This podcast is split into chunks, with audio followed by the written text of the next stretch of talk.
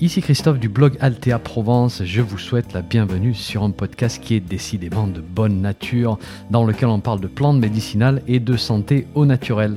N'oubliez pas de vous abonner à ma lettre d'information en suivant le lien dans le descriptif du podcast, c'est gratuit. Chaque semaine, je vous envoie des informations utiles et pratiques sur les plantes et la santé. Et puis au passage, vous allez recevoir un petit PDF cadeau sur la confection de produits maison à base de plantes. Allez, si vous êtes prêts, on démarre. 3, 2, 1, c'est parti. Bonjour, on va parler d'une plante médicinale qu'on a complètement oubliée aujourd'hui et pourtant c'est un vieux remède qu'on retrouve dans les, vieux écrits hein, de Théophraste, Pline l'Ancien, de Dioscoride, donc on parle en fait de plusieurs siècles avant Jésus-Christ. Alors je pense que vous connaissez bien l'aliment, bien sûr, associé à cette plante, mais vous ne connaissez peut-être pas la partie médicinale. On parle aujourd'hui de l'asperge, la sauvage en particulier, bien que la cultivée ait probablement des propriétés assez similaires d'un point de vue médicinal. Alors pour bien comprendre comment elle fonctionne, on va se plonger dans quelques vieux ouvrages et vous allez voir la finesse de compréhension des anciens.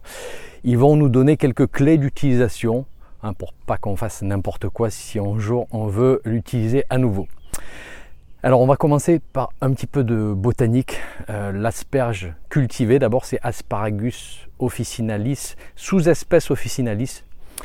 Euh, alors bien sûr on, la plante dans les jardins, on la cultive et elle arrive à s'échapper parfois euh, dans le sauvage.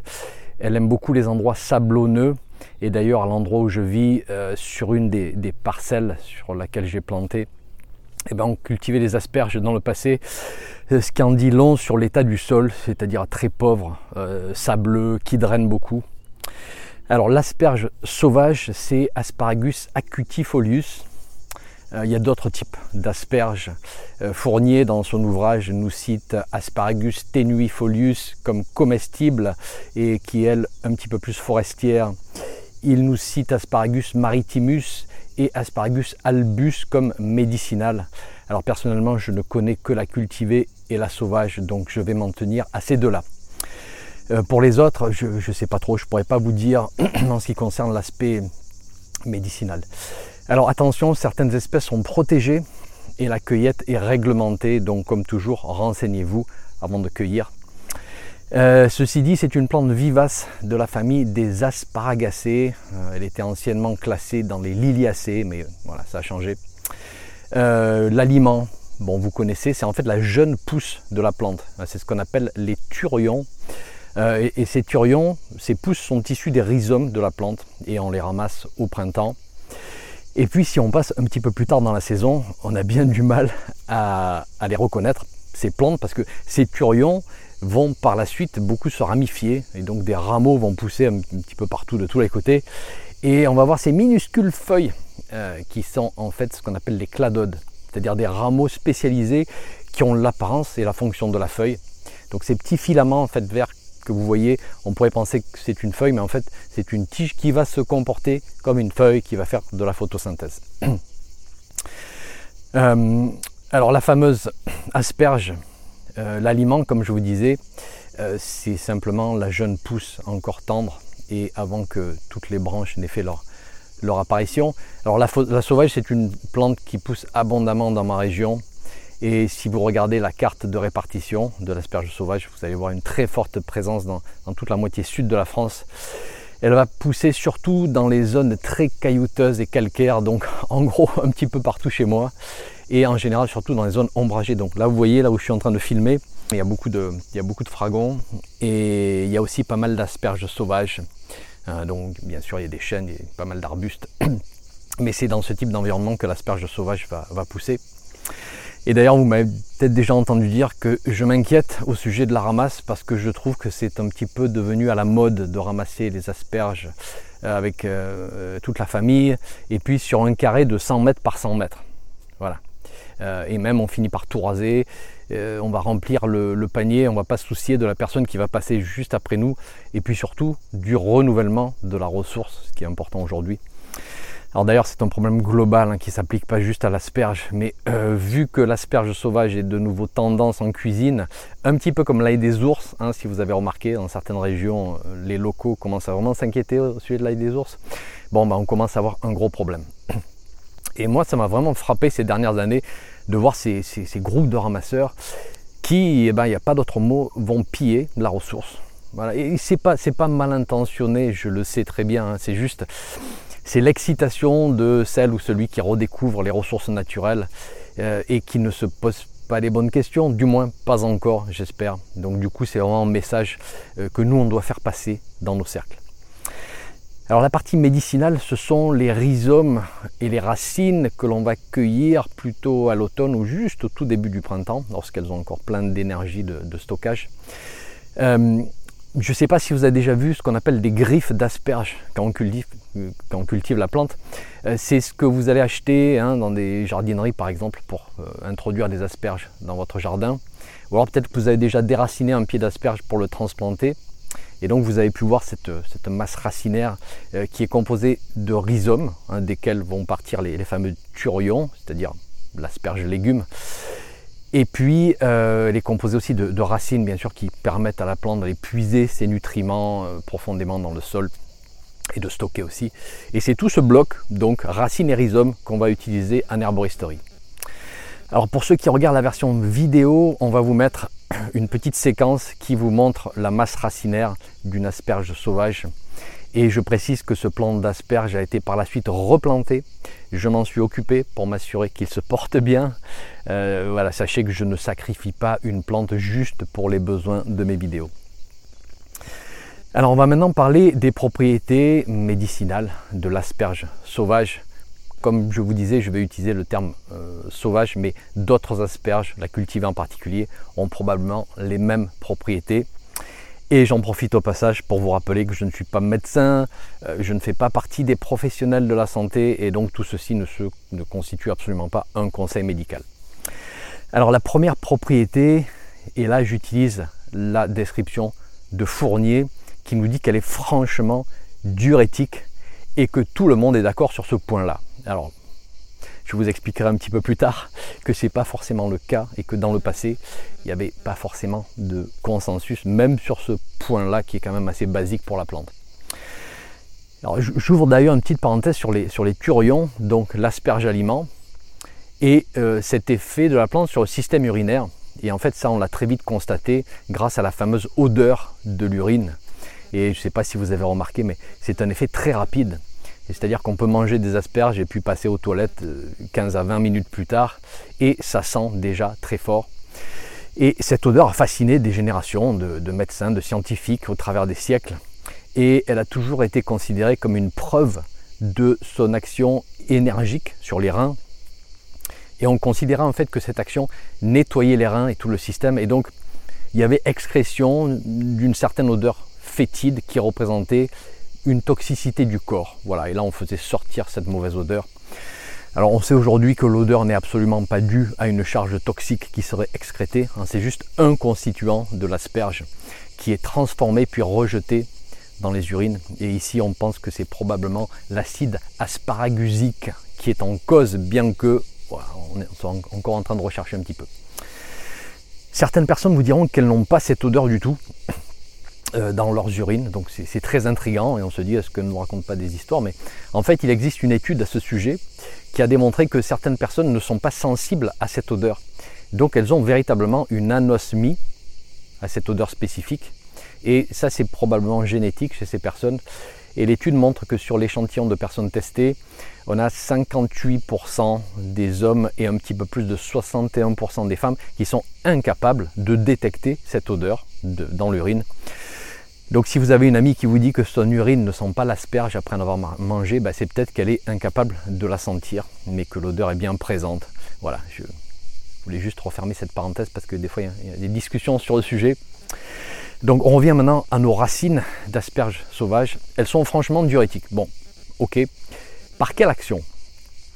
Eh oui, parce qu'on peut avoir différents types de diurétiques. L'action qu'on retrouve le plus souvent dans le monde des plantes, c'est une excrétion forcée du sodium par les reins.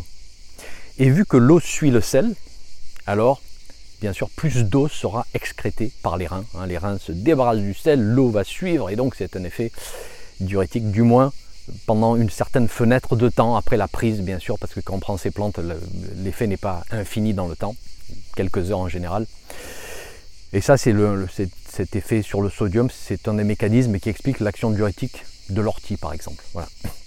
Mais là, avec l'asperge, si on en croit la tradition, on aurait un effet différent. Et en fait, la racine d'asperge fonctionnerait au travers d'un effet irritant sur l'épithélium rénal, c'est-à-dire la couche de tissu qui recouvre l'intérieur de tous les organes et les tubes du système urinaire, vessie incluse. Donc, on fait une petite pause et on prend le temps de, comprendre ce point important. Que se passe-t-il lorsque vous introduisez un irritant dans, notre système, dans les poumons par exemple? Bon, les poumons vont fabriquer du mucus pour capturer l'irritant et le faire remonter. Et vous allez avoir envie de, tousser et puis vous allez finir par, cracher l'irritant, enfin du moins on espère. Que se passe-t-il lorsque vous introduisez un irritant dans le système digestif? Bon, ben là, ça va dépendre de la localisation et du type d'irritant, mais ça peut provoquer des vomissements, ça peut provoquer des diarrhées, ou même les deux. Donc le corps essaie toujours d'expulser un irritant, et ce faisant, il va accélérer les fonctions d'évacuation. Donc ces praticiens, ces médecins dans l'ancien temps, qui avaient un sens de l'observation assez exceptionnel, il faut le dire, nous expliquent que l'effet diurétique provoqué par la racine d'asperge est provoqué par une irritation du système urinaire. Alors, est-ce que cette information a une importance? Euh, Est-ce qu'on ne pourrait pas se dire, par exemple, bon, peu importe le mécanisme, de toute manière, un effet diurétique, c'est un effet diurétique, la fin justifie les moyens, etc. etc. Bon, comme vous pouvez vous en douter, si je prends le temps de vous expliquer tout ça, c'est qu'il y a une importance. Est-ce que c'est une plante qu'on va utiliser s'il y a déjà irritation du système urinaire? S'il y a des reins fatigués ou des reins abîmés ou une insuffisance rénale La réponse est non. Voilà. Alors, on va prendre un exemple pour essayer d'illustrer ces subtilités. Prenons le cas de cystite récurrente. Bon, on recommande souvent des plantes diurétiques et désinfectantes urinaires en prévention. Voilà, c'est un effet balai, on veut un petit peu chasser euh, ces liquides. On dit aussi à la personne de boire régulièrement de l'eau, des tisanes plus ou moins diurétiques, etc. Oui, mais là, attention, si la personne sort juste d'une crise, ça veut dire que tout le système urinaire a été irrité. Donc, diurétique en prévention pour la prochaine fois, oui, mais probablement pas la racine d'asperge. Bon, ensuite, bien sûr, tout dépend de la quantité utilisée, bien sûr. Hein. Il y a une différence entre utiliser 40 euh, euh, grammes par litre de racines d'asperge en décoction et boire 3 ou 4 tasses par jour. Et puis euh, mettre un petit peu de racines d'asperge dans un mélange composé. bien sûr, c'est pas pareil. Mais tout de même, on va aller piocher dans d'autres diurétiques qui sont aussi un petit peu plus adoucissantes au passage. La barbe de maïs, par exemple, dont je, vous ai déjà parlé. la verge d'or, voir l'épisode à son sujet et puis d'autres plantes un petit peu plus appropriées.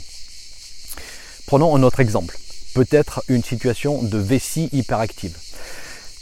Euh, c'est-à-dire que la personne a du mal à, se retenir, euh, elle a des envies très intenses d'uriner, très souvent, voilà, très fréquemment dans la journée. Donc effectivement, il y a cette hyperactivité de la vessie.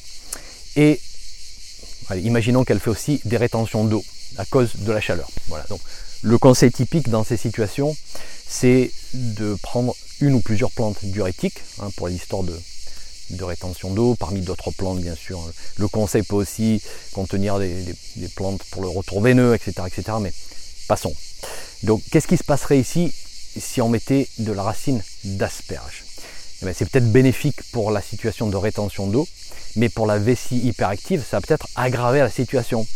Et oui, parce que déjà la vessie est hyper réactive, mais si vous venez en plus rajouter une substance qui irrite, ça ne va pas dans la bonne direction. Ça va stimuler le corps, envoyer le message qu'il faut constamment évacuer, évacuer.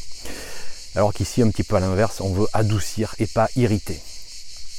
Alors du coup, quelles sont les indications traditionnelles de la racine d'asperge sauvage Eh bien, on va revenir à la fonction première, première d'un diurétique, c'est-à-dire une substance qui aide le corps à évacuer les excès de liquide avec ici cette précaution supplémentaire bien sûr par rapport aux autres diurétiques, ne pas utiliser si le système urinaire est déjà irrité. Mais si ce n'est pas le cas, eh ben, c'est une plante qui peut être utilisée pour les rétentions d'eau, pour les œdèmes, pour les engorgements lymphatiques, voilà, les excès de liquide dans le corps. On utilise aussi les diurétiques pour leur effet balai sur le système urinaire, donc en prévention des cystites, en prévention des calculs rénaux par exemple, Sauf que là, on y reviendra lorsqu'on parle des précautions. Euh, c'est à éviter si les calculs sont de type oxalate de calcium, hein, qui arrive dans la majorité des cas. Et enfin, on peut utiliser les diurétiques pour stimuler une meilleure excrétion des déchets du corps, euh, en général avec des plantes qui agissent sur les fonctions du foie aussi. En général, on travaille sur, l'axe foie et. Euh, donc ici, on serait peut-être dans une situation d'inflammation articulaire, de problèmes de peau, toute autre problématique qui fait appel aux plantes qu'on appelle les plantes dépuratives. Et puis là encore, consulter un médecin, bien sûr, avant de faire euh, quoi que ce soit, ceci afin de, bien comprendre les causes derrière ces problématiques. En ce qui concerne les formes et les quantités recommandées dans les ouvrages classiques, euh, la forme la plus utilisée, c'est la décoction, décoction des rhizomes et racines. Les dosages chez Valnet, c'est 50 g des racines sèches pour 1 litre d'eau. On fait bouillir 15 minutes et on boit 3 verres par jour à jeun. Chez Fournier et chez Cazin, on peut monter un petit peu plus haut à 60 grammes des racines sèches par litre. Et puis notez qu'aujourd'hui on n'utilise plus de telles quantités. On a plutôt tendance à utiliser euh, des quantités plus faibles et à intégrer des plantes dans des mélanges pour, adoucir, pour équilibrer les choses et pour profiter des propriétés de différentes plantes combinées. En ce qui concerne les turions, donc la partie alimentaire, on préparait dans le passé un sirop à base de, ces parties comme sédatif cardiaque, donc pour calmer un cœur un petit peu trop excité. Alors Cazin, hein, notre référence dans les années 1800, explique que cette utilisation ne lui a jamais réussi et il parle même d'un effet paradoxal parfois, c'est-à-dire des cas d'excitation avec l'asperge. Leclerc, euh, une autre référence pour nous en France un petit peu plus tard dans notre histoire, euh, semble lui aussi très sceptique et considère que l'asperge est plus ou moins inerte de ce point de vue-là. Donc on va peut-être laisser cette indication de côté. En ce qui concerne les précautions, alors comme on l'a vu, on n'utilise pas les rhizomes euh, et les racines dès qu'il y a une irritation du système urinaire, que ce soit à cause de calculs, de cystite ou d'autres types d'inflammation et de reins abîmés. Les turions d'asperges euh, donc la partie aliments, sont riches en purine, des substances qui peuvent aggraver les problèmes de gouttes. Alors ça c'est dans les asperges légumes. Qu'en est-il des racines? Alors j'ai trouvé une étude, euh, la référence est sur mon site, qui mentionne la présence de purine dans les racines aussi. Mais en quelle quantité? J'ai pas toute l'information. Donc dans le doute, évitez si problème de gouttes, bien que l'effet diurétique pour chasser l'acide urique soit intéressant ici, mais quel est le net de tout ça, je ne sais pas. Les rhizomes et les racines sont riches en acide oxalique, donc à éviter si historique de calculs rénaux de type oxalate de calcium. Pendant mes recherches sur l'asperge, euh, j'ai été surpris par les contradictions et le manque de consensus en fait sur ses propriétés. Et je vous dirais que c'est pas très courant de voir ça en fait. En général, on voit apparaître un certain accord au travers des différents ouvrages dans l'histoire. Mais pour l'asperge, c'est plutôt surprenant très diurétique pour certains, peu diurétique pour d'autres, indiqué pour les rhumatismes aigus, contre-indiqué pour d'autres, parce qu'ils ont observé que ça aggrave la situation, euh, calmante pour le cœur pour certains, excitante pour d'autres, et puis encore pour d'autres sans effet. Donc voilà, désolé, mais c'est l'état du savoir qui nous a été passé par les anciens au sujet de l'asperge sauvage.